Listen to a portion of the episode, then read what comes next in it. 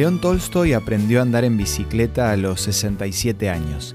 Marie Curie aprendió a nadar cuando ya había cumplido 50. Eisenhower empezó a pintar con 58. Estos son solo ejemplos que prueban que nunca es demasiado tarde para emprender una nueva aventura. Esto es Una luz en el camino, un análisis de nuestra vida cotidiana con el licenciado Santiago Paván. El caso de León Tolstoy fue tan llamativo que la revista Scientific American publicó el 18 de abril de 1896 un artículo que decía, el conde León Tolstoy, el novelista ruso, ahora ha aprendido a andar en bicicleta para asombro de los campesinos de su finca. Mucha gente piensa que cuando se alcanza la madurez ya es demasiado tarde para emprender nuevas disciplinas.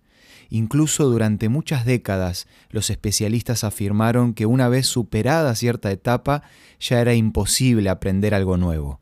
Con el tiempo quedó demostrado que esto no es verdad, porque numerosos estudios indicaron que los adultos mayores tienen tasas de aprendizaje parecidas a las de los jóvenes.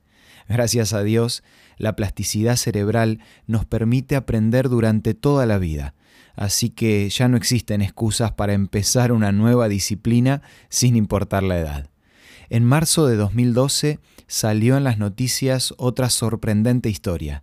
Un anciano de 92 años, llamado Bertie Glaudin, se graduó de la Universidad de Buckingham.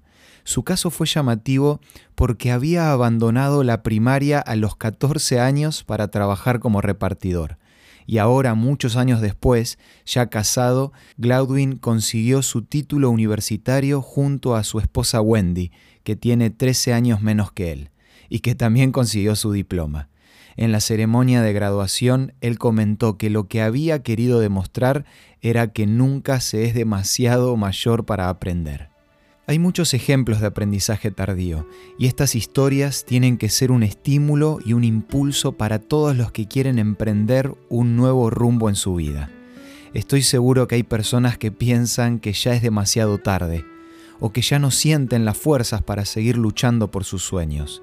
Si este es tu caso, no te olvides que nunca es tarde y que Dios es el restaurador, el renovador y el reactivador de vidas.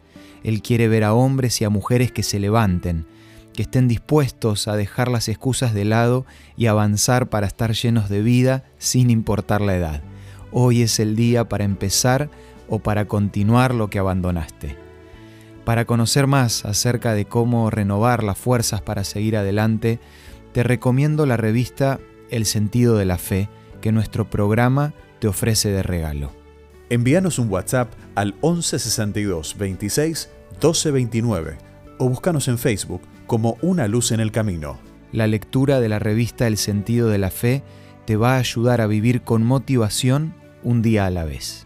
Esto fue Una Luz en el Camino. Te esperamos mañana para un nuevo encuentro, cuando volveremos a decir... Permitamos que a lo largo de las horas de cada día Dios sea una luz en nuestro camino.